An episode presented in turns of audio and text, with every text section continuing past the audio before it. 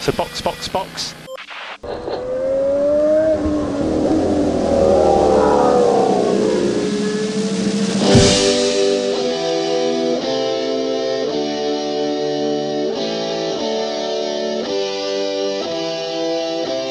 Olá, sejam bem-vindos ao episódio 14 do Box Box Box, o original. Eu sou a Aninha Ramos e estou aqui com Flávio Botelho Olá a todos. e Mauro Debias. Fala, meus amigos. Nosso querido amigo Eric Andriolo faz aniversário amanhã e está curtindo o finalzinho de domingo com a família. Beijos para todos. Vamos colocar na, na linha do tempo. Estamos gravando o podcast hoje, 18 de julho, domingo, e amanhã, 19, aniversário do nosso querido editor, pauteiro e que divide comigo a, a missão de sermos os pistolas do podcast. Parabéns pro Eric, muitas felicidades e hoje ele tá curtindo com a família. Família que, inclusive, também é ouvinte do nosso podcast. O André Andriolo, pai do Eric, tá sempre com a gente, ouvindo e comentando no Twitter. Exatamente. Maravilhoso. Exato. Muito obrigado pela audiência, seu André. Direto comigo no Twitter. O churrasco dele também é sensacional, hein? Recomendo. Quero. Já tô com a roupa de ir, com, inclusive com a camisa da Mercedes. Por favor, pandemia, acaba logo pra gente poder fazer uma socialzinha do podcast. A roupa de Biohazard. Ah, é verdade, né? E eu já vou chegar com meu casaco da Ferrari e a máscarazinha vermelha pra irritar o seu André. Eu, eu tenho um bonezinho da Red Bull, mas é melhor nem sair com ele na rua. É, hoje, hoje acho que não seria uma boa, amigo. Não.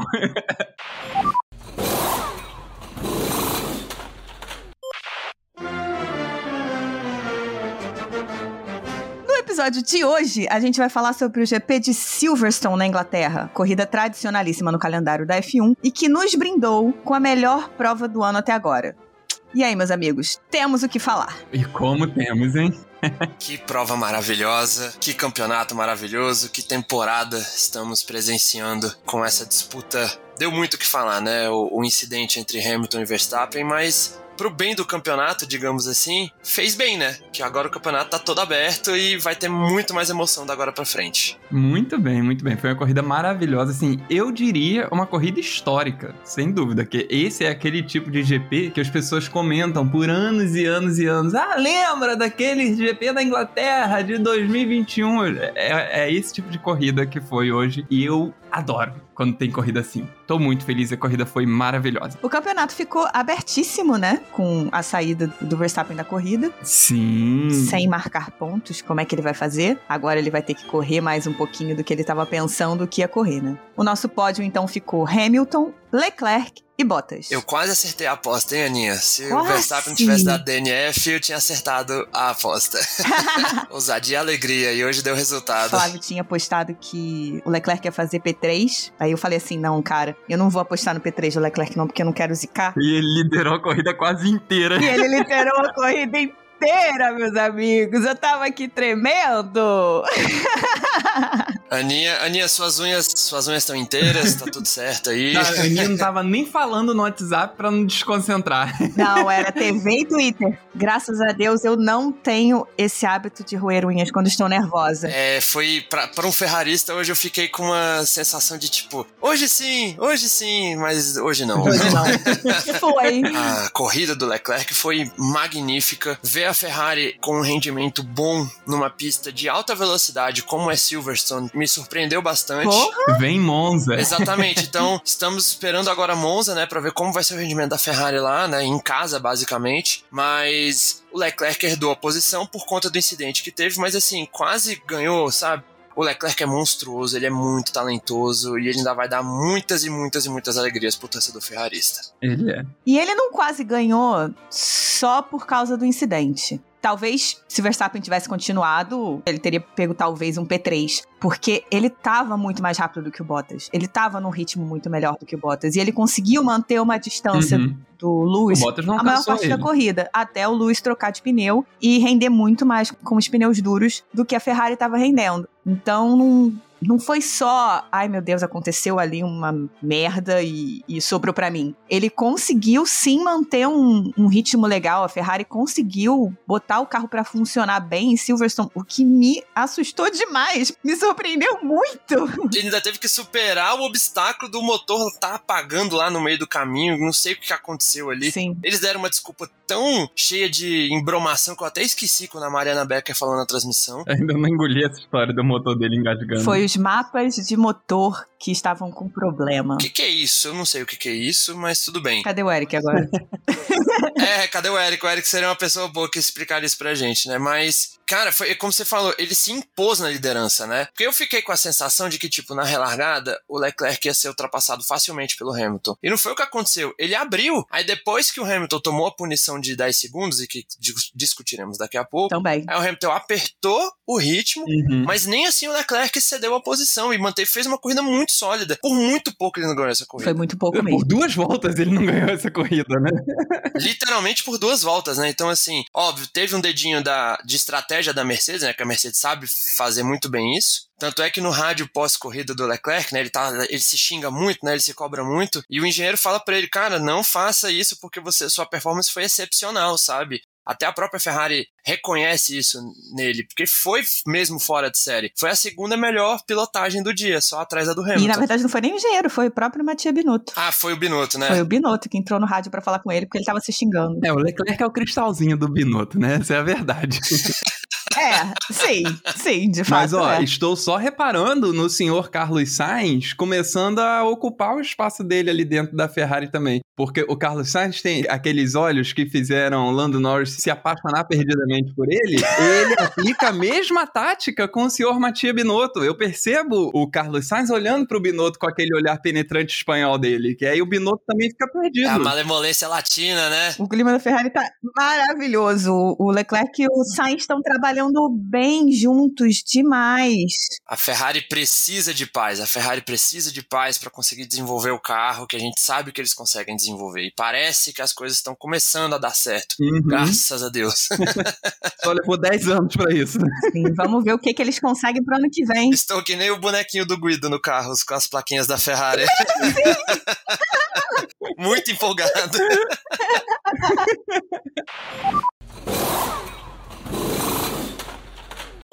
Uma coisa que chamou bastante atenção foi o desempenho da Ferrari no Sprint Race. Mas vocês gostaram do Sprint Race? Aliás, não é Sprint Race, é Sprint Quali. É, sprint quali. Vai lá, Mauro, fala primeiro, depois eu dou meus, meus argumentos. É, eu gostei da corrida, assim, foi legal, foi animada, mas não sei se eu vou gostar de ver com muita frequência. O primeiro problema que eu vi foi a quali na sexta-feira, que eu me senti muito perdendo o fim de semana, sabe? Tipo, caraca, tá acontecendo um quali agora e eu não posso assistir, porque eu estava trabalhando e não tem Fórmula 1 TV. E depois, a questão do próprio final, sabe? Porque é aquela corridinha ali curta que aí ela termina, mas não termina com pódio, não, não tem exatamente uma pontuação que muda muita coisa no campeonato, sabe? Que é uma pontuação menor. Então fica um pouco aquela. Foi até aquela imagem que eu coloquei no Twitter. A cena final do Procurando Nemo, quando os peixes fogem pro mar, só que eles estão todos dentro de saquinhos plásticos.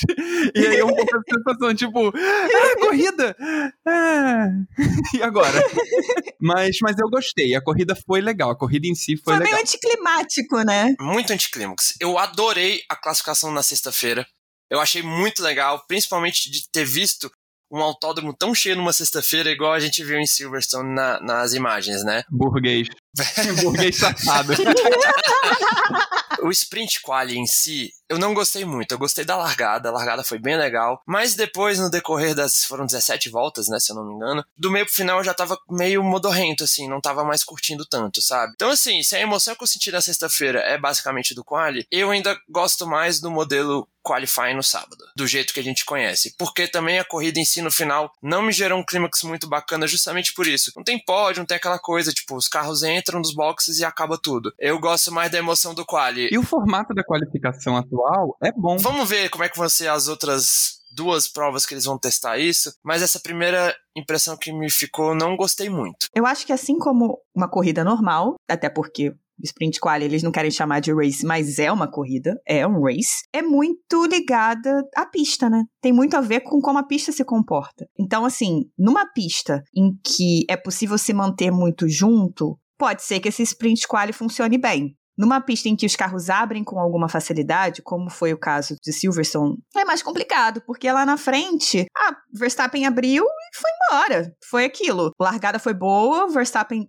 passou, teve aquela briguinha ali e foi embora. No meio, o Alonso largou muito bem, prendeu todo mundo ali atrás dele, ninguém conseguiu passar. E a briga, cadê? Não aconteceu, ficou o trenzinho de DRS. Então acho que tem muito a ver também com a pista. O que eu não gostei, concordando com o Mauro aqui, é o quali na sexta. Porque por um acaso do destino, uma sorte, eu estava de folga na sexta. Então eu passei a minha sexta-feira inteira vendo coisa de Fórmula 1. Mas se eu estivesse trabalhando, eu ia ficar muito frustrada de não conseguir assistir um quali. Foi esse meu sentimento. Só quem tá na pista, né? Só quem vai estar tá no autódromo é que vai estar tá, de fato curtindo. Porque ou os mais novos vão ter escola, vão ter curso, vão ter alguma coisa para fazer, os adultos, os mais velhos vão estar tá trabalhando. É mais complicado de você pegar o público na sexta-feira para TV, por exemplo. Eu, particularmente, faria uma coisa diferente. Eu gostei do modelo, mas eu escolheria muito bem as pistas a serem usadas para esse modelo. Nunca vai poder ser numa pista de rua, por exemplo. Você imagina, isso nunca funcionaria em Mônaco. É, em Mônaco seria terrível. Nossa, um sprint quali em Mônaco, meu Deus do céu. e eu deixaria a sexta como treino, apesar de que a gente sabe que a Liberty Media quis fazer isso também para colocar um pouquinho de força na sexta-feira, que é num dia meio morto. Mas quem tá em casa, o fã que é 99% dos fãs que estão assistindo estão em casa, não estão no autódromo, perde muito com quali na sexta-feira. Sem contar que o formato de quali que a gente tem é um formato muito bom, né? Eu adoro o formato atual de quali, adoro. É o meu, meu preferido de todos os tempos, que eu desde que eu acompanho a Fórmula 1, no caso, né? Vamos combinar. Q1, Q2, Q3 é um puta de um formato. É ótimo. Eu gosto muito da classificação. E valoriza muito, valoriza muito a, a volta rápida. É um puta de um formato. E aí você usar isso que é bem forte, para classificar para um sprint race que não necessariamente vai ser tão forte, eu acho que isso também ajuda nessa questão do anticlímax, sabe? Eu acho que se de repente o quali pro sprint não fosse um quali tão marcante como é esse estilo que a gente tem hoje, de repente fazer que nem na Fórmula 2, que é, acho que são 60, 30 minutos, 60 minutos, não lembro, dos carros na pista tentando fazer volta à torta direito, faz 30 minutos assim para sprint quali e depois o, a corrida, né? A corridinha rápida. Isso faz algum sentido. Esse é um modelo bom. Até 20 minutos, já que a corrida dura meia hora. Exatamente. Faz 20 minutos ali de tempo livre, sessão livre, igual era nos anos 90 e começo dos 2000. E aí, a outra meia hora tem 10 minutos de intervalo para ajustar o carro, fazer alguma coisa, trocar um pneu. E a outra meia hora é a sprint race, sabe? Sprint quali. Aí é legal. Seria uma solução interessante, né? Deixar tudo pro mesmo dia mesmo, né? E você valoriza o, o, o sprint race, a sprint quali, tira o peso um pouquinho do quali que é muito grande hoje, porque como é que funciona? Como é que você tem um quali por uma corrida de 30 minutos que dura uma hora? Pois é. Pois é. Você demora mais com o quali do que com a corrida? Exatamente. O modelo do quali, ele foi feito para durar o sábado, né? A hora do sábado. Então não faz sentido você ter uma corrida menor que o quali. Exatamente. E nessa sprint quali, a gente teve uma largada muito boa, que foi o Verstappen pulando na frente do Hamilton. Largadaça, largadaça. Eu não esperava que ele fosse ser tão agressivo logo de cara. O Verstappen larga muito bem. Ele larga bem demais. Esse é um comentário que eu queria fazer sobre a sprint quali. Os pilotos que mais se destacaram foram justamente os pilotos que entenderam que era para ser agressivo na corrida. Então, o Verstappen foi muito agressivo, o Alonso foi muito agressivo e eles se saíram muito bem na sprint quali. Mas essa agressividade do Verstappen que a gente vem vendo e que tem estado tudo bem, ele tem sido agressivo, leal, uhum. mas agressivo. Teve boas disputas com Hamilton até agora. No sprint quali teve uma ótima disputa e ganhou, mas na corrida dançou. Ele saiu perdendo. É. Esse incidente vai continuar sendo falado durante muito e muito e muito tempo. Né? Pois é. Nessa temporada especificamente. Vai. Eu não vi culpa alguma do Hamilton no lance. Eu também não. Eu também Eu não. também não. Pra mim foi incidente de corrida. Vi e revi o lance exatamente em todos os ângulos possíveis que a FIA colocou, de dentro do carro do Hamilton, de dentro do carro do Verstappen, de fora, por cima, porque justamente eu não vi o Verstappen dando muito espaço. Não, o Verstappen deu espaço pra caralho.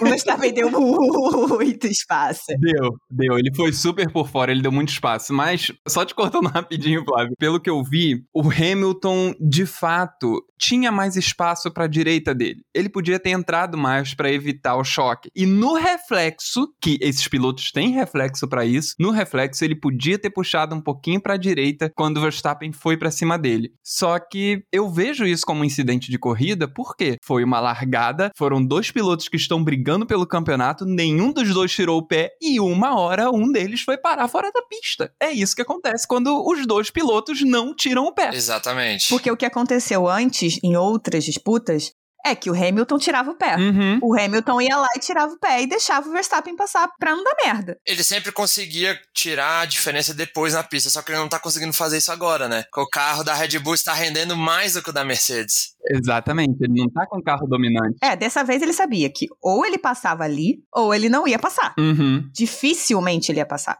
Porque a Red Bull tava voando. Porque se ele deixa o Verstappen na frente, o Verstappen escapa. Escapa e acontecer o que aconteceu na, no sprint quali, né? Ele abrir e ir embora. Então ele não podia deixar o, o Verstappen escapar. Por isso que ele não tirou o pé e, e seguiu a linha dele. O que me faz entender como incidente de corrida é que os dois estavam seguindo as suas linhas. Eu não vi nenhum dos dois sair do que seria sua linha de direção. Eu também não. Exatamente, eu concordo. Eu acho que o Hamilton podia ter feito uma linha mais interna? Podia. Por isso que eu até entendo a punição.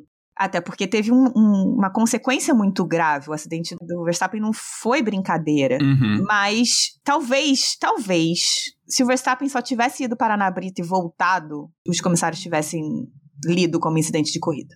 Ou dado só 5 segundos. Ou dado só 5 segundos em vez de Que 10. foi o que eu achei que fosse acontecer. Quando eu vi 10 segundos, na hora eu achei muito exagero, mas Eu também. pensando assim, foi um, foi um acidente muito grave, né? O, o Verstappen, inclusive, saiu do autódromo, passou pelos procedimentos médicos da FIA e foi para um hospital fazer uma ressonância, porque, né, o cara, pô, foi 51G, o cara saiu muito grog do carro. Na minha análise é, foi um incidente de corrida, entendo os lados de vocês, de tipo, o Hamilton podia ter feito uma linha mais interna, o Verstappen podia ter aberto mais um pouco, da mesma maneira como o Leclerc deixou espaço quando o Hamilton ultrapassou ele no final da corrida. A FIA também, nessa situação especificamente, se encontra numa sinuca de bico, por quê? Você está avaliando um incidente com os dois líderes do campeonato. Se você fizer uma coisa muito bruta para um dos lados, o outro vai reclamar, entende? Eu acho que no frigir dos ovos, ainda mais naquele calor do momento ali, com Sim. Christian Horner pressionando de um lado, Toto Wolff pressionando do outro, eu acho que foi inclusive uma punição justa. O e-mail do Toto Wolff. Toto Wolff mandando e-mail. Gente, maravilhoso. Oi, oi, Michael, eu te mandei um e-mail, você viu aí? Tem um diagrama dos carros onde ele. E o Cara. Christian Horner no, no rádio da FIA, no ouvido do Michael Masi. Mimimi, mimimi, mimimi, mimimi, mimimi, mimimi. É. Nunca vi ninguém passar naquela curva. Hamilton fez 80 ultrapassagens na, na curva. Eu ia entrar nesse ponto. O argumento da Red Bull foi ridículo. É ridículo. Onde que tá no regulamento da FIA que não se pode ultrapassar naquela curva? É, não. Não existe. facinho, Não facinho. existe. Não pode ultrapassar na curva X. Não existe. Não existe. Se o cara achou o espaço, ele vai tentar ultrapassar. Ele tem que ser leal com o coleguinha. Isso é coisa do dono da bola que fala: não, desse jeito não pode jogar. Amigo, não é assim que as coisas funcionam. If you no longer go for a gap, you're no longer a racing driver. Exatamente. Exatamente. Eu entendo os lados, mas eu acho que a argumentação da Red Bull tá sendo, está sendo, porque continua, né? Nós estamos gravando agora, são 5 horas da tarde do domingo, e só aparece mais e mais coisa, né? Reclamação do, do. Helmut Marko, reclamação do Horner, o Max tá, desculpa o termo, o Max tá chorando no Twitter. Não tem, não tem sentido. Continuar, continuar com essa coisa. Ah, e eles querem o quê também? Eles querem que a FIA desclassifique o Hamilton? Ele já tomou 10 segundos. Pois é, isso que eu não entendi. É, eles não vão fazer isso. Eles não vão fazer isso. A FIA tem uma gama de punições que ela pode dar. Então você começa ali 5 segundos, 10 segundos, stop and go, bandeira preta. Eles queriam que a FIA fizesse o quê? Eles queriam bandeira preta, com Eles certeza. queriam bandeira preta, mas assim, isso não Eles vai queriam acontecer. bandeira preta? Não faz sentido. Quando que a FIA deu bandeira preta? Há quantos anos a FIA não dá uma bandeira preta? Nossa, acho que eu nunca nem vi. Que isso? Estou fazendo o caso de Dona Fia. Porque a punição, por exemplo, do Russell de três posições no grid por conta do incidente com o Sainz na sprint quali foi ridículo. Foi. Ela faz um rolê ridículo e depois no outro ela acertou. Nesse sentido, ela conseguiu, na situação acho que mais complexa da temporada até o momento, se saíram bem, sabe? Justamente porque ainda estavam recebendo muita pressão dos dois lados. Mas aí você vê que, mal ou bem, existe algum tipo de coerência. Se, na Áustria, Pérez jogou o Leclerc para fora. Duas vezes. Nas duas vezes, tomou cinco segundos. A gente argumentou na semana passada que talvez na primeira fosse cinco, na segunda tivesse que ter sido dez, porque foi, foi a mesma, né, a mesma coisa. Já era reincidente, né? Uhum. Mas ok, era reincidência? Mas ok. Tomou punição, beleza. Chegou no sprint. O Russell espalhou ali, travou roda, tirou o Sainz. Tomou uma punição de três lugares, que, se eu não me engano, seria o equivalente mais ou menos a 5 ou 10 segundos. Agora eu não lembro qual, eu acho que é 10. E aí, na corrida, o Hamilton faz mais ou menos a mesma coisa, dadas as devi- devidas proporções para o acidente grave. Proporções, 300 km por hora. E 50 G de diferença. Mas você vê que existe uma, Uma lógica, né? uma coerência ali, porque houve uma punição. A Uhum. gente, olhando aqui, falando aqui, discutindo, a gente chegou num consenso entre nós três de que pra gente seria incidente de corrida. Mas a FIA seguiu uma lógica. Não faria sentido a FIA dar uma punição muito maior. E que, que punição muito maior seria essa? Assim, se tivesse dado um stop and go, desculpa, gente, o Hamilton teria voltado, subindo, comido o, o trio inteiro entendeu? Pode vir na minha casa também, Hamilton. teria vindo comendo o grid inteiro e talvez não ganhasse, pode ser que não ganhasse, mas ainda assim faria pontos que a Red Bull não fez. Porque também fez uma estratégia horrorosa com o Pérez. Cagaram a corrida do Pérez, né? Eu não entendi o que a Red Bull fez com o Pérez hoje. A estratégia com o Pérez foi horrível. Botaram o cara pra largar de duro, pra parar ele antes do pessoal que tava de médio, pra botar o pneu médio, porque aí você tinha que botar o pneu diferente. Ter que parar ele de novo, botou pneu médio novo. Ele foi, foi, foi, foi, chegou a décimo primeiro, décimo, uma coisa assim. Aí o Hamilton tava com um ponto de melhor volta. Aí o que, que eles fizeram? Puxaram o Pérez de volta, botaram o pneu macio, eu acho, pro Pérez fazer a volta rápida. Que ele não ganhou o ponto, porque ele ficou em décimo sexto. Ele tirou o ponto da Mercedes, só isso. Ele só foi ali pra tirar o ponto da Mercedes. Que estratégia cagada! Achei isso muito coisa de gênio do mal. Não, coisa de estrela da morte, né? Darth Vader, sacou, velho? Ridículo isso. É, Lawful Evil, total, Red Bull. Nossa! Não, mas assim, no final, eles fazerem isso, sendo que o Pérez, eu não sei nem se ele tava em décimo, em décimo, décimo primeiro, eu não lembro agora. Ele era P11, ele era P11. Ele era P11. Então ele não tava nem ganhando ponto. Então, pô, genial, ok. Mas o início da estratégia não fez sentido nenhum. Uhum. Como é que você bota o cara pra largar dos boxes de pneu duro e para ele antes dos caras que estão de pneu médio? Uma loucura, né? A teoria seria ele fazer o overcut e ir além de todo mundo. Começou de pneu duro por causa disso, Ele né? tava preso atrás de um bando de gente? Tava, ele tava, mas essas pessoas iam parar dali a duas, três voltas depois que ele parou. Não fez o menor sentido. Estragaram realmente a corrida do Pérez. Não dá pra entender e agora o campeonato tá em, todo em aberto, né? Amei, amei. Inclusive o Mundial de Construtores, né? A Red Bull tava com uma baita diferença e tomaram agora uma surra que a Mercedes vinha tomando nas últimas quatro corridas, né? De não marcar nenhum ponto e ver a diferença cair pra quatro agora. né? Que foram os três do Max da, do Sprint Quali. Só isso. Cara, a Red Bull marcou três pontos nesse final de semana. Isso, só isso. Só. Aí agora temos Max Verstappen com 185 pontos, Hamilton com 177. Já caiu da casa dos 10 pontos. Gosto. Quero que continue assim. Gosto assim, gosto assim. Gosto, gosto. Eu quero o caos. Agora a gente voltou a ter disputa no campeonato. É, muito bem. A Red Bull tá com 289, a Mercedes está com 285. São quatro pontos. Uma corrida que, vamos lá, Red Bull tá muito bem, o Verstappen continua ganhando, o Verstappen ganha a corrida. Mas sei lá, o Hamilton e o, e o Bottas fazem P2 e P3 e o Pérez não rende como não tem rendido, pronto, tamo aí, tamo no jogo.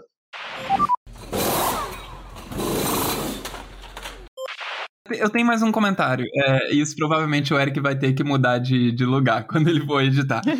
Não. Mas uma coisa interessante que a Band mostrou na transmissão: quem não é piloto, quem é público, quem é engenheiro, enfim, quem tá envolvido com a Fórmula 1 de alguma maneira sem ser na pilotagem, achou que o incidente entre Hamilton e Verstappen foi incidente de corrida. Já os pilotos, o Rubinho e o Massa, que foram consultados pela Band, falaram que foi culpa do Hamilton. Então eles viram culpa do Hamilton no incidente. Giafone também. E eles falaram também com o aquele novinho, acho que foi o Pietro Fittipaldi, que é da Haas. Pietro Fittipaldi, o, o piloto reserva da Haas. É, que ele falou: ah, a punição pro Hamilton não foi muito injusta, mas para mim foi incidente de corrida. Ou seja, quem é público quer mais é ver a confusão, quer ver o fervo. E quem é um piloto já mais velho, mais experiente, mais cascudo, já olha e fala: hum, poxa, o Hamilton podia ter tomado mais cuidado aí. Ou seja, ficou muito essa divisão da impressão de quem é mais conservador e a impressão de quem quer mais ver a confusão mesmo. Eu adorei isso. E ainda tem a briga dos fãs, né? Eu, como charlista, vamos dizer assim,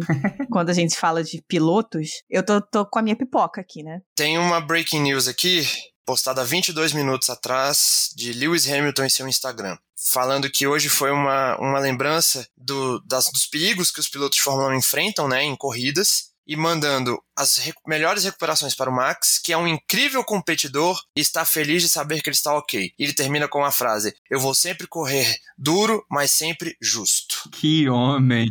Agora. Então você vê a diferença de tratamento entre um discurso. Ele é o mestre do PR também, né?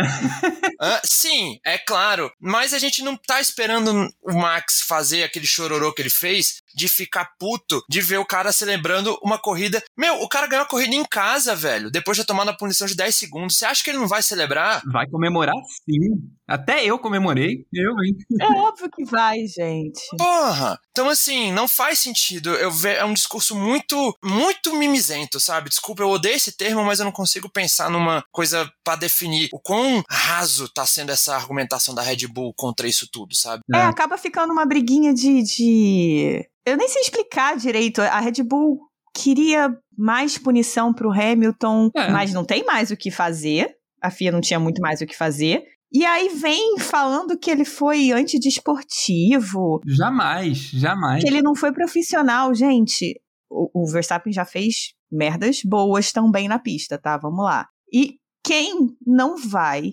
comemorar a sua vitória. Em casa, com 300 mil britânicos no fim de semana inteiro. Ai, que gatilho. Em casa, na frente do seu público. Não gostei, Sabe? não estou gostando da atitude da Red Bull. Não vamos ver se eles vão. Espero que eles mudem o discurso, porque tá feio. Não vão mudar, tá? Red Bull sendo Red Bull. E não é uma questão de não reclamar. Eles podem reclamar, eu acho que eles têm todo o direito de reclamar. Uhum. Mas você falar que o cara não foi profissional, que o cara não devia ter comemorado. Nossa, é, não dá, não dá. Não, sim, limites, né, galera? Vamos lá, limites, porque em qualquer outra situação, o Verstappen iria estar comemorando no pódio, tá? E não estaria errado. Não, não estaria. Como celebrou o pódio dele no ano passado, quando ele comemorou no Bahrein, quando o GP que o Grosjean quase morreu. Bahrein. O Grosjean não morreu por um milagre. É. Sim. E ainda falou que tinha que chutar piloto que dissesse que não corria mais porque ficou com medo depois daquele acidente do Grosjean. Ou seja...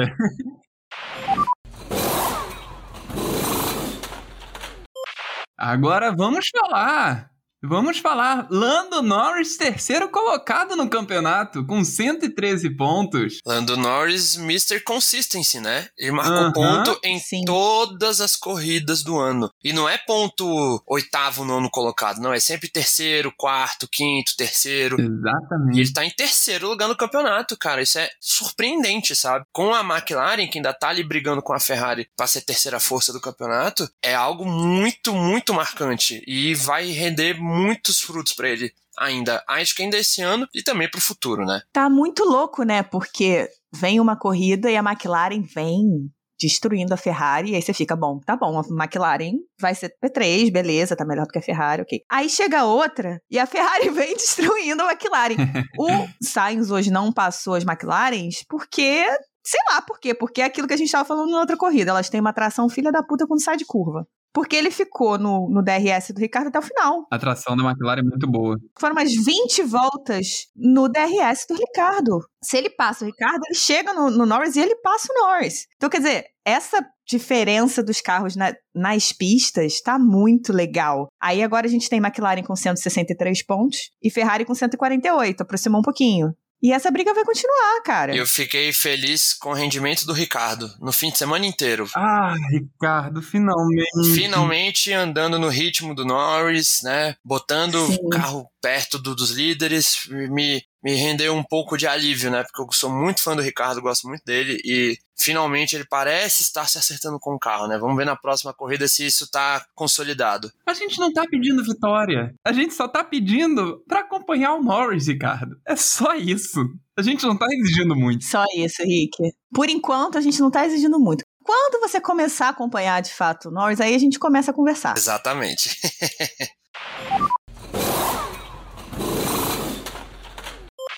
Vou fazer uma, um último comentário aqui sobre o jogo de equipe de hoje da Mercedes. Foi um jogo de equipe extremamente bem feito. Porque o que, que aconteceu? O Bottas estava ali em segundo, o Hamilton estava vindo babando atrás dele, o Leclerc era o líder e o Hamilton claramente tinha ritmo para chegar no Leclerc. O que, que a Mercedes fez? Bottas, abre caminho. E o Bottas foi lá e abriu. Sim excelente atitude. É o que se espera de um escudeiro. Se você não está disputando o título, teu companheiro tá, e você precisa abrir o caminho para ele fazer mais pontos, você abre o caminho. E o Bottas estava com problema no pneu também, né? O pneu dele estava com bolhas, né? Então ele não estava rendendo tanto naquele momento específico, né?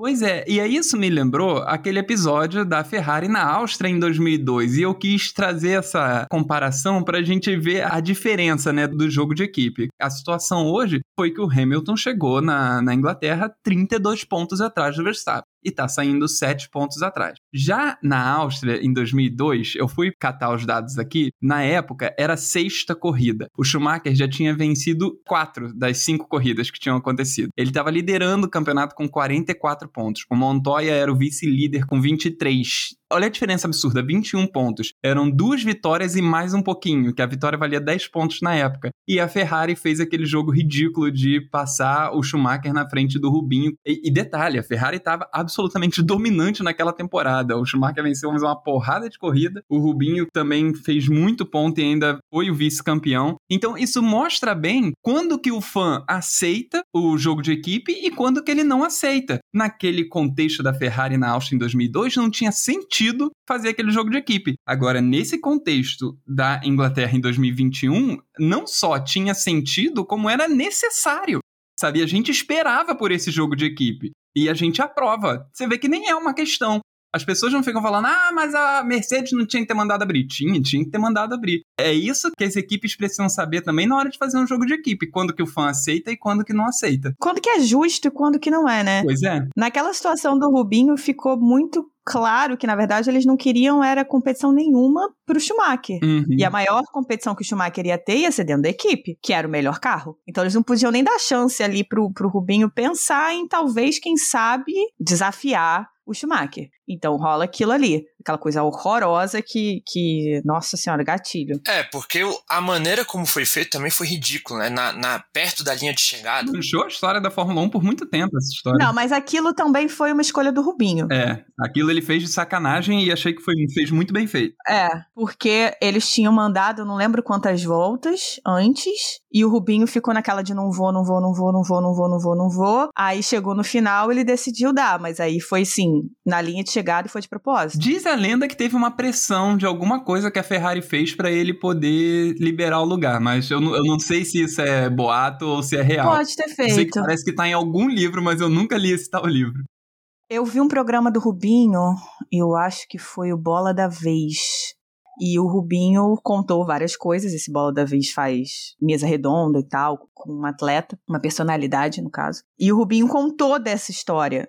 E eu não lembro, eu realmente não lembro dele falar de uma pressão específica. Eu lembro dele falando que ele relutou muito para dar o lugar e que foi ali porque ele quis que fosse ali. Uhum. Porque até o último segundo ele estava pensando que ele não ia dar o lugar e que ele ia ganhar a corrida. Gente, vocês que estão ouvindo aí a gente agora, comenta lá no Twitter o que, que vocês acham dessa história. Vai lá no arroba cashboxboxbox e solta o verbo lá. Fala aí pra gente o que, que vocês acham. Deem suas opiniões a respeito do, do incidente envolvendo o Hamilton e o Verstappen hoje. E quem se lembrar, né, desse GP de, da Áustria, Sim. pois somos cringe. Nós somos millennials cringe e assistimos isso? É, mas assim, quem se lembrar Aham. desse contexto também, dê a sua opinião lá, né? Eu, como torcedor da Ferrari, eu detesto, é uma, ma- é uma mancha que a Ferrari vai pra sempre carregar. E principalmente o senhor Jean Todt, né? Que hoje é um dos manda-chuvas da Fórmula 1. Pra mim Não, é também. da FIA, da FIA. da FIA, né? É verdade, é da FIA, perdão. Então vamos lá. Vamos pras notas? Vamos ser críticos agora, jurados do Masterchef. Oba.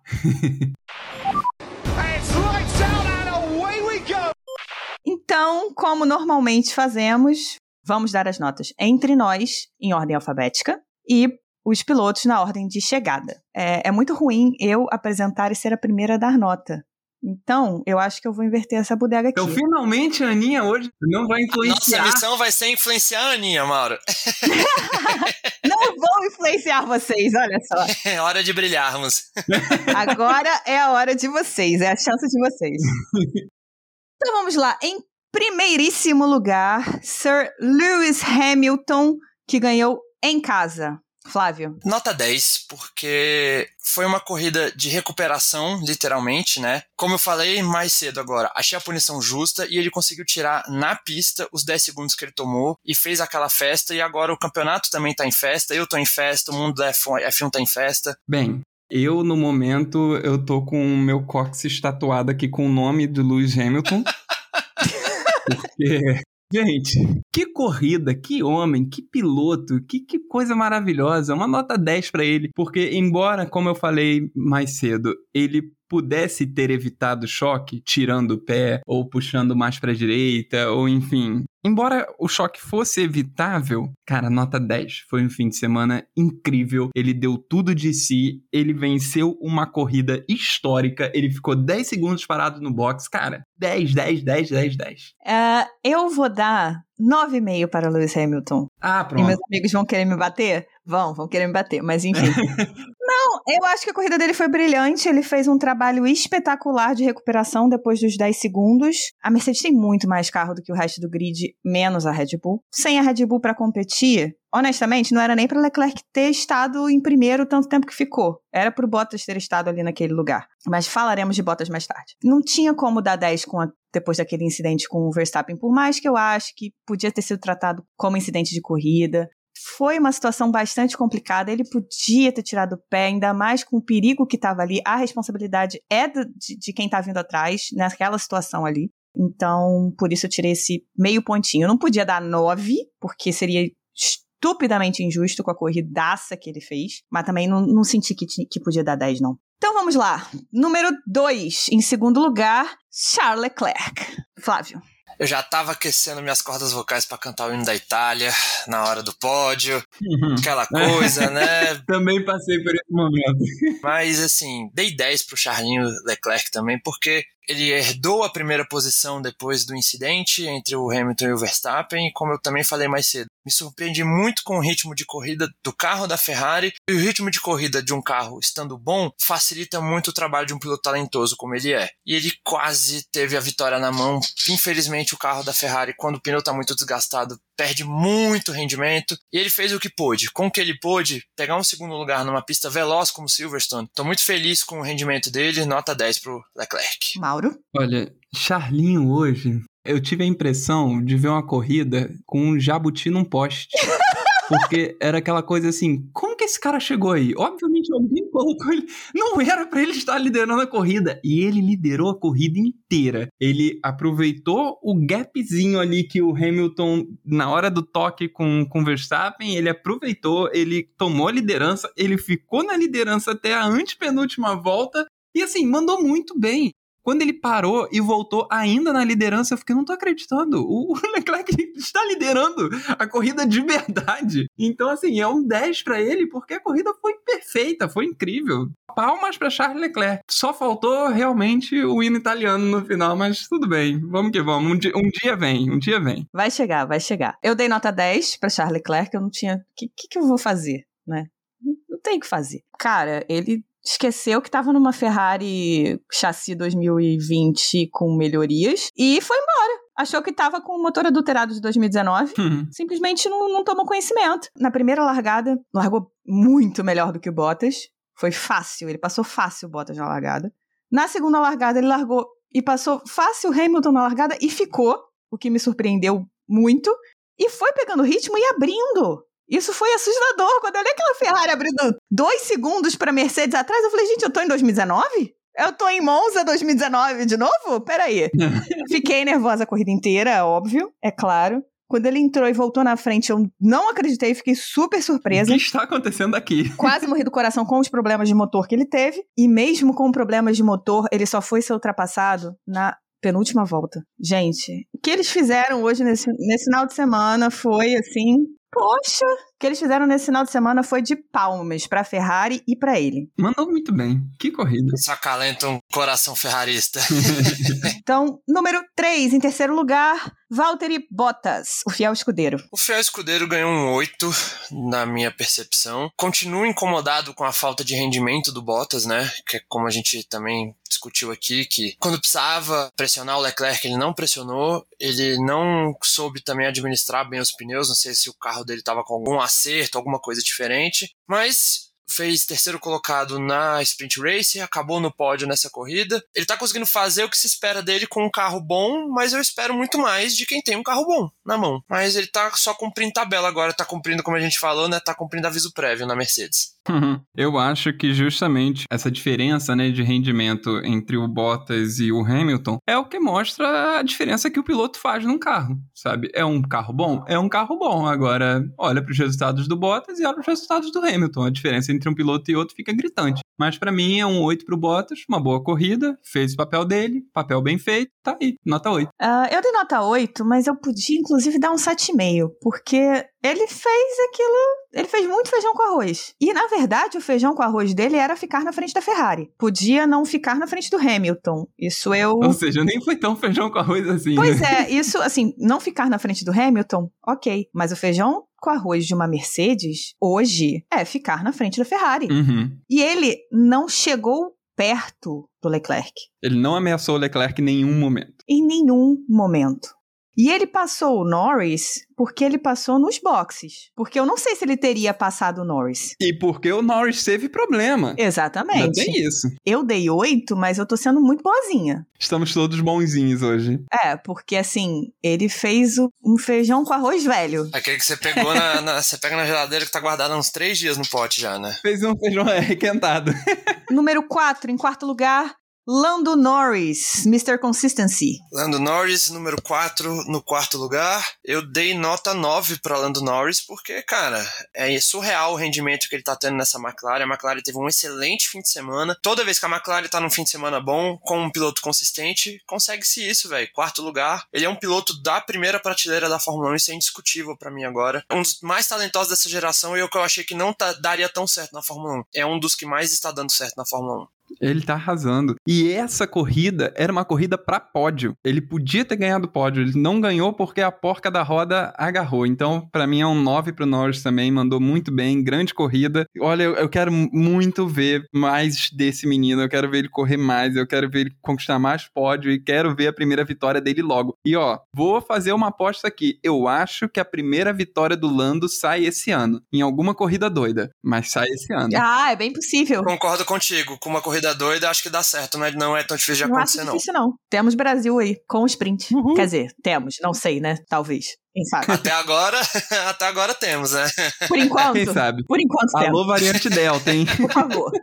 Eu dei nota 9 pro Norris, eu tinha colocado 8, mas eu mudei mais por causa da nota que eu tô dando do, Sa- pro Sainz do que Porque a gente te convenceu, Aninha. Pode falar. é isso, é isso. Também, mas não foi só isso. É porque a nota que eu dei pro Sainz, o Norris fez uma corrida melhor do que o Sainz. Eu não podia dar a mesma nota pros dois. Mas eu não acho também que eu vou que eu tenho que baixar a nota do Sainz. Então eu aumentei a nota do Norris. Eu dei nota 9 pro Norris. A corrida dele foi consistente. Ele podia ter ficado em, em P3. Não acho que foi só por causa do box que ele perdeu, não. Eu acho que chegou uma hora ali que a McLaren não tinha mais ritmo. Tanto é que o Sainz ficou atrás do Ricardo preso é, no DRS do Ricardo 20 voltas. Mas ele foi muito consistente. Ele fez a corrida dele bonitinha, teve um bom final de semana, contando com o sprint, com a sprint quali. Então, nota 9. Em quinto lugar, a outra McLaren, que a gente não aguenta mais passar pano para ele, mas a gente passa. Daniel Ricciardo. Ah, Daniel Ricardo, finalmente uma boa, outra boa, né? Mas elas estão tão poucas as suas boas apresentações, meu amigo. É, tá escasso e não tá constante, né? Mas quando tem a gente fica tão feliz, né? então dei nota 9 para o piloto australiano da McLaren por um fim de semana consistente como um todo, né? Na sprint quali ele já estava bem, na corrida ele mandou bem. A gente espera que ele mantenha essas performances consistentes ao longo agora, a partir de agora, né? Quero ver mais dele assim, desse jeito. Ele deve estar muito feliz agora. Então, meu amigo, só segura e vamos embora. Mauro? Bom, para mim foi uma corrida de nota 9, ótima corrida do Ricardo, finalmente andando junto com o Norris. E é isso aí, nota 9. É, eu dei nota 8 pro Richardo apesar do P5, né? P5 juntinho ali com o, com o Norris, é uma ótima, um ótimo resultado, mas ele ficou a quase 15 segundos do Norris, cara. Eu não consigo dar para ele a mesma nota que eu dei pro Norris. Eu acho que ele ganha um 8 sim. É um bom argumento. porque ele conseguiu segurar o Sainz, como ele segurou o Leclerc na, na Áustria. Então a gente vê aquela questão do, da tração da McLaren quando sai da curva, como a McLaren tem um carro nesse sentido mais equilibrado do que a Ferrari, o poder do motor da Mercedes mas ele ficou a quase 15 segundos do Norris, cara. Então ele ainda tem bastante aí a buscar. Então, nota 8. Em sexto lugar, o outro piloto da Ferrari, Carlos Sainz. Flávio. Carlos Sainz, eu dei nota 9 para o espanhol da Ferrari. Eu dei um 9 porque ele não fez uma boa sprint quali, né? Ficou, acho que em 11 primeiro, 12 segundo, se eu não me engano. Chegou em sexto, então assim, se reencontrou ao longo da prova, né? Obviamente, o incidente com o Verstappen já ajudou, né? Que ele já ganhou uma posição nisso, mas as outras ele ganhou na pista ou em estratégia de parada. A Ferrari cagou um pit stop dele ainda. E ele ainda conseguiu chegar numa boa sexta posição. Então... Pois é, rapaz. Dei um 9 pro Sainz também, porque ele veio lá de 11 primeiro, ele sofreu aquele toque, né, com o Russell na classificação, na sprint, caiu para 11 primeiro, conseguiu chegar em sexto, fez uma excelente corrida, a estratégia da Ferrari funcionou com ele, e ele também fez a parte dele, então foi uma corrida muito boa do Sainz. Gosto muito de ver o Sainz correndo e ótimo resultado. Poderia ter sido melhor se não fosse o toque com o Russell na sprint, mas acontece, né? Então, pela corrida, pelo resultado, um 9. Eu dei nota 8 pro Sainz, porque, na verdade, ele largou em décimo, ele não largou em décimo primeiro por causa da punição do Russell, né? Ah, isso, que o Russell ficou atrás dele. Porque ele tinha que ter passado o Richard, gente. Ele ficou 20 voltas atrás, com muito mais ritmo. E ele não conseguiu passar. A Ferrari cagou o pit stop dele? Cagou. Era para ele ter passado no box, mas ele tinha que ter passado na pista. Não tinha como. Se ele tivesse passado, se ele tivesse chegado em quinto, não tivesse chegado no Norris e tudo mais, eu juro que eu dava um 9. Dava um 9 com louvor, porque eu acho que o ritmo dele estava bom, o carro da Ferrari estava muito bom no final de semana, mas esse tempo todo que ele ficou preso atrás do Richardo, da mesma forma que eu tirei ponto do, do Leclerc na semana passada por causa disso, eu tô tirando do Sainz hoje por causa disso. Então, nota 8. Em sétimo lugar, Fernando Alonso. É, Dom Fernando, que corrida, hein? Dom Fernando Alonso, príncipe das Astúrias, Dei um dezão, carimbadaço. Que fim de semana maravilhoso dele. Ele tá queimando a minha língua. Eu achei que essa, esse retorno dele pra Fórmula 1 seria algo tipo firula, sabe? É só correr para fazer graça, para fazer, sei lá, ação de marketing com a Liberty Media. Pelo contrário, tá correndo muito. A sprint quali dele foi uma aula de como se fazer ultrapassagem com essa semi-carroça da Alpine, vai, né? Não vou chamar de carroça porque carroça é a rasa, né? essa semi-carroça da Alpine, correndo muito, sabe? Mostrando o talento que ele tem, que ele é um piloto talentoso, ele é um piloto veloz. Ele só não foi o melhor piloto do fim de semana, porque eu ainda acho a corrida de recuperação do Hamilton depois dos 10 segundos se superou um pouco, sabe? Mas o fim de semana dele todo foi impecável. A Alpine, ela é uma equipe que busca o equilíbrio. Ela vem uma semana salada, uma semana droga. ela fica alternando, cada semana ela rende de um jeito. A gente nunca sabe o que, que vem da Alpine. Mas dei uma nota 10 pro Alonso também, um 10 assim, bem redondo, bem grandão, marcado em vermelho, porque foi uma corrida incrível. Duas corridas incríveis. Eu quase tirei um ponto dele, porque ele deu uma vacilada no sprint, que ele ficou mudando de direção, numa posição que claramente não era para ele ficar mudando, tanto que ele tomou mais advertências ali. Mas foram duas puta corridas de Fernando Alonso. Que privilégio ver esse cara pilotando na Fórmula 1 ainda. Eu também dei 10 para Fernando Alonso, porque que largadas, que largadas. O homem sabe largar, né? Nossa, aquela largada do sprint, bem lembrado, Aninha. Que genial. Ele foi genial. Aquela largada dele do sprint me lembrou aquela largada do Kimi em 2020 em Portimão que ele saiu passando todo mundo. Verdade, verdade. E aí no rádio ele perguntou: Mas o que, que esses caras estão fazendo? Porque ele saiu passando todo mundo. Foi a sensação que eu tive vendo a largada do, do Alonso na sprint. Chegou a ficar em quinto, eu acho, na sprint. Foi, foi em quinta. Ele perdeu duas posições porque a Alpine não, não aguentou. Não aguentou. E mesmo assim, segurou o Vettel atrás dele. E fez a mesma coisa hoje com o Stroll. Aston Martin diferente, mas mesmo resultado. Ficou com sétimo lugar e segurou os carros atrás dele. Então, nota 10, corridaça. Isso aí. Em oitavo lugar, a única Aston Martin que terminou a corrida, Lance Stroll. Lance Stroll, dei um 8 para ele. Confesso de verdade que eu não prestei muita atenção na corrida do Stroll especificamente. Nem eu. Mas é isso, assim, ele continua sendo consistente com o carro da Aston Martin que a gente achava que ia render mais, né? Ele tá sempre ali beliscando um sétimo lugar, um oitavo, um nono, marcando mais ponto que o Vettel. Nota 8. Mauro? É, eu dei um 8 também pro Stroll, porque apesar de eu também não ter prestado muita atenção na corrida dele, é só a gente olhar o, o que, que ele fez, né? Ele saiu de 14 para terminar em oitavo. E ele tem se especializado nisso, né? A gente tem visto nas últimas corridas ele fazendo isso com alguma frequência. Não é um grande carro, Aston Martin, ele tá fazendo o que o carro permite, mas tá fazendo, tá fazendo o papel dele. E hoje o Vettel, que rodou sozinho ali aleatoriamente no meio da corrida e abandonou no final, tá fazendo um papel que nem sempre o Vettel faz. Nota 8. Eu dei nota 8 pro Stroll também, porque largar de 14 e chegar em oitavo é um uma boa evolução, né? E ele ficou preso ali atrás do Alonso, que a gente sabe que passar o Alonso não é, não é fácil. Não e mesmo. Não só ficou preso atrás do Alonso, como conseguiu se manter na frente do Ocon, do Tsunoda e de outros que chegaram ali para brigar com ele em alguns, em alguns momentos.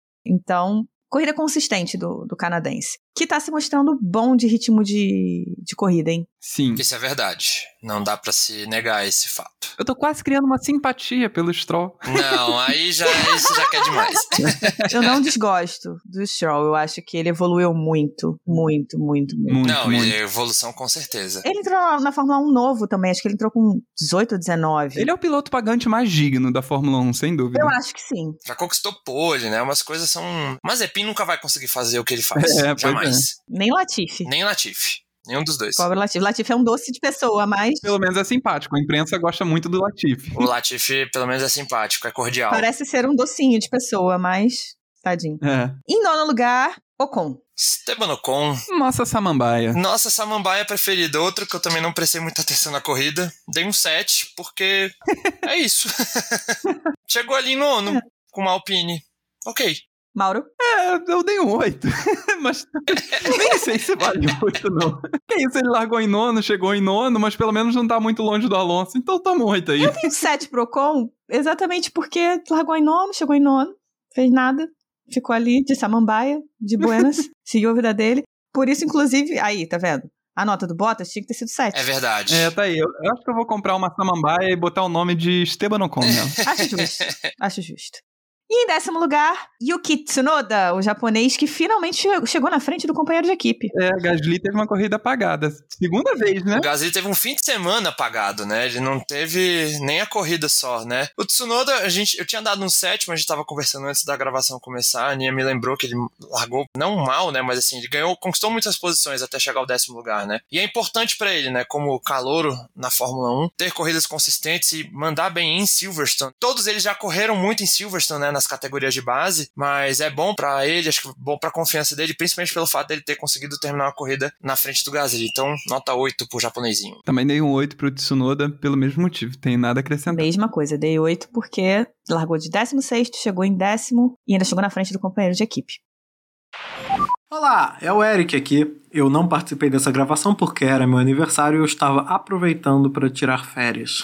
Mas isso não significa que eu vou deixar de dar notas para esses pilotos, porque afinal a gente tem que exercitar o nosso julgamento um pouquinho, né não? O Hamilton em primeiro lugar foi para mim o piloto do dia. Ele não precisava ser o piloto do dia para mim, tá? O Leclerc merecia, mas quando ele foi passado na última volta, eu acho que aí o Hamilton teve uma grande vitória, foi uma enorme vitória. Parabéns para ele, ele conseguiu passar os 10 segundos, foi perfeito. O incidente de corrida, provavelmente a Aninha, Flávio e Mauro já falaram sobre isso no podcast, mas eu vou dar meu pitaco aqui também, porque a culpa não foi de nenhum dos dois. Os dois estavam correndo super agressivamente, os dois arriscaram, os dois fizeram manobras que precisavam que o outro lado tivesse recuado. Nenhum dos dois recuou, só que quem arriscou mais para ganhar maior recompensa foi o Verstappen. E nessa que ele arriscou, ele perdeu a aposta e ele saiu voando. O acidente foi bem tenso, mas ele saiu andando. Que bom pro Max. Mas assim, Hamilton, nota 10. Charles Leclerc, o quase piloto da corrida, foi perfeito. Sofreu problemas graves com o carro, ficou desesperado. O Hamilton era um tubarão vindo atrás dele, implacável. E ele lá com aquele carrinho tentando fazer ele funcionar. A Ferrari ainda não é carro de ganhar corrida. E o Leclerc chegou em segundo. Moleque é bom. Nota 10. Em terceiro lugar, Valtteri Bottas. Mais uma corrida apagada, mas chegou no pódio. A gente não vai tirar isso dele. Então, nota 8. Norris, excelente corrida. Norris, muito bom. Senhor consistência. Parabéns, nota 9. Ricardo, nota 9 também. Só tá indo bem em pista rápida que não tem ultrapassagem e tem muita curva de alta velocidade. Se não for assim, ele não vai bem. Mas a gente tem que ter nota boa porque ele foi bem. Então, 9. Sainz, vou dar outra nota 9, porque foi muito bem. Alonso, nota 10. Eu ia dar 9,5 por causa do zigue-zague na sprint. Mas tudo bem, deixa ele lá, porque aquela primeira volta foi maravilhosa, sensacional. É, aliás, toda vez que eu via ele nessa pista correndo, eu ficava maravilhado com o que ele estava fazendo com aquele carro. Impressionante a forma como aquele carro estava virando. Impressionante. Virando as curvas, eu quero dizer. Assim, impressionante. Super piloto, nota 10. Em oitavo lugar ficou o Stroll, e aí vai ser assim: nota 7. Stroll mandou bem, parabéns. Ocon, nono lugar, ficou até que perto do Alonso, mas assim, é um nono lugar, né? 7 também. Tsunoda não fez merda, parabéns. 7 para você, Tsunoda. So box, box, box. E acho que temos abraços para mandar aí, não é? Então hoje temos abraços sim. Vamos mandar abraços para o Jaime Oliveira, que está plantando a sementinha do mal na sua senhora, Carolina Oca. Hoje ela parou para assistir só a largada com ele e só a largada foi aquele caos. Só a largada já valeu quase a corrida toda, né? E aí ela prestou atenção na corrida inteira e aí tá mais uma que estamos aliciando para o nosso amado esporte. Exatamente, seja bem-vindo ao clubinho. E fique conosco, fique conosco. Somos E legais. fique conosco, continue conosco. Então é isso por hoje, galera. Mandem nossas redes sociais, nossas redes Ah, sociais. verdade. Siga-nos nas redes sociais, na Rede Mundial de Computadores. Alô, internautas! Alô, internautas. Nosso Twitter e nosso Instagram é castboxboxbox. E se quiser mandar uma cartinha do internauta pra gente, você manda um e-mail para podcastboxboxbox.gmail.com. Isso aí, gente. Entre em contato com a gente, faça nossa, nossas vidas mais felizes no Twitter e no Instagram. E estaremos aqui provavelmente na semana que vem, com uma pautinha diferente, vai? É, vamos ver. Na semana que vem, na, a próxima corrida é Budapeste. Ah, Hungaroring. Hum, A próxima corrida é no meu aniversário, tá? olha! É bem no dia do meu aniversário. Esses integrantes do podcast, tudo fazendo aniversário perto de corrida, tô vendo. É no dia, gente, por favor. Hum, vamos fazer um almoço na casa da Aninha. Olha só. Aí eu não cozinho, gente. Aí vocês vão ter que cozinhar pra Não, mim. você não pode, não, não deve cozinhar no dia do seu aniversário. o dia do seu aniversário deve ser mimado o dia inteiro. Exatamente. Me tratem bem, me tratem bem no dia, do, no dia 1 de agosto, hein? Então tá bom, galera. É isso? Box, box, box? Então é isso. Box, box, box. Até a próxima, Até a galera. próxima. Meus Beijos. amigos. Beijos. Tchau, tchau.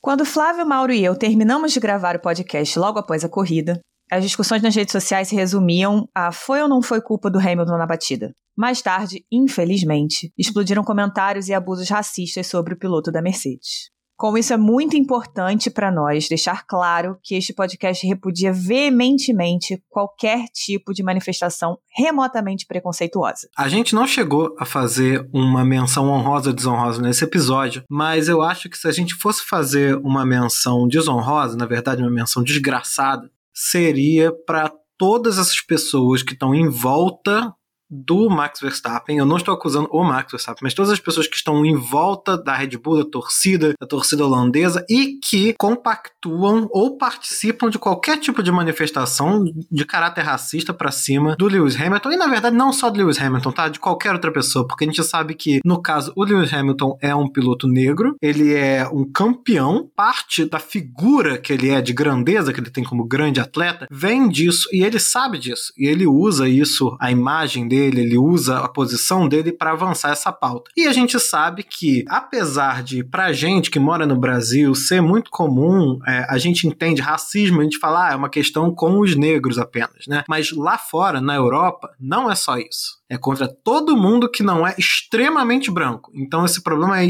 é muito maior, tá? Quem hoje tá achando que, ah, não interessa isso muito porque não é comigo, experimenta dar uma viajada no exterior para você ver que, que se, se, brasileiro é branco. Brasileiro não é branco, não. Então esse problema também é nosso, tá? Esse problema é de todo mundo que tá aqui. Eu acho que foi um absurdo. Eu acho que a Red Bull não tem nada que ficar inflamando a situação, porque tem culpa no cartório, sim, com esse mimimi escroto que eles estão fazendo pessoas no entorno do Max Verstappen, como o Helmut Marko, como o Christian Horner, como o Jos Verstappen, pai dele, que ficam se aproveitando do que acontece com o Max para ganhar visibilidade, para ganhar validação dos outros e que estão botando lenha nessa fogueira. Terrível para o esporte, terrível para a imagem de todo mundo que está envolvido. E eu sei que uma nota de repúdio não muda nada, mas mesmo assim é importante ser dita. Porque a gente não vai ficar aqui fazendo piadinha o dia inteiro de Fórmula 1 e deixar de lado quando uma coisa dessa é feita. É isso. É, pois é. A gente não tem como simplesmente fingir que isso não aconteceu. Não tem como a gente gravar um podcast e não falar do que precisa ser falado, sabe? Esse episódio é triste, é desesperador de ver que ainda exista esse tipo de mentalidade, independentemente de atingir a gente ou não. O fato é que nós quatro aqui somos quatro pessoas brancas e racismo é uma coisa que absolutamente não nos atinge no nosso dia a dia, não nos atravessa na nossa vivência social, né? Atravessa de outras maneiras que a gente que tem estudo, né? A gente que tem oportunidade de ter informação, a gente consegue compreender como o racismo acaba impactando a vida de toda a sociedade, né? Mas independentemente de ser uma pauta que atinge a nós ou não no Brasil ou fora do Brasil, Sabe, a gente não pode tolerar que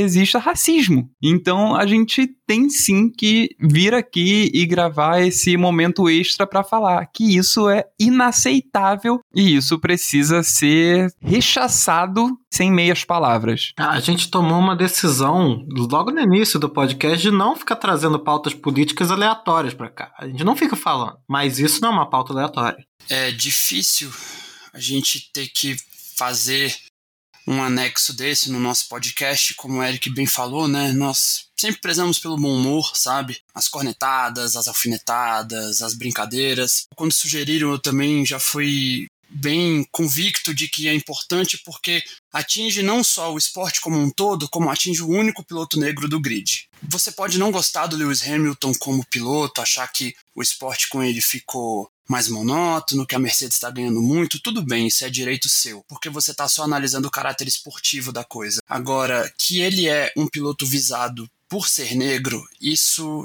já é algo que eu percebo há bastante tempo e que fica mais claro agora com esses absurdos racistas, com essa gente covarde porque os ataques são de forma covarde, são por perfis anônimos em Twitter, em Instagram. É muito fácil ser racista quando você não mostra sua cara ou não mostra sua identidade. O Hamilton é um cara muito consciente disso, como o Eric bem disse, ele usa a imagem dele e a força do nome dele para levantar essas pautas, para levantar a questão de igualdade. Eu aplaudo todas essas esses posicionamentos dele, isso é um posicionamento meu, e ele é um cara que está sempre buscando a igualdade dentro da própria Fórmula 1. Ele está investindo e pedindo tanto para a FIA quanto para a Liberty Media para dar darem oportunidade para profissionais negros, para profissionais mulheres, e é muito, muito, muito injusto usar um incidente esportivo para atacar a cor de pele de uma pessoa. É inadmissível, eu não tolero isso. Logo na Inglaterra, na Inglaterra acabou de passar na final da Eurocopa, três jogadores negros erraram os pênaltis que acabaram consagrando a Itália campeã da Eurocopa e aconteceu a mesma coisa. É covarde, é um absurdo, eu também não vou me calar jamais quando esse tipo de coisa acontecer e fica aqui o nosso posicionamento como algo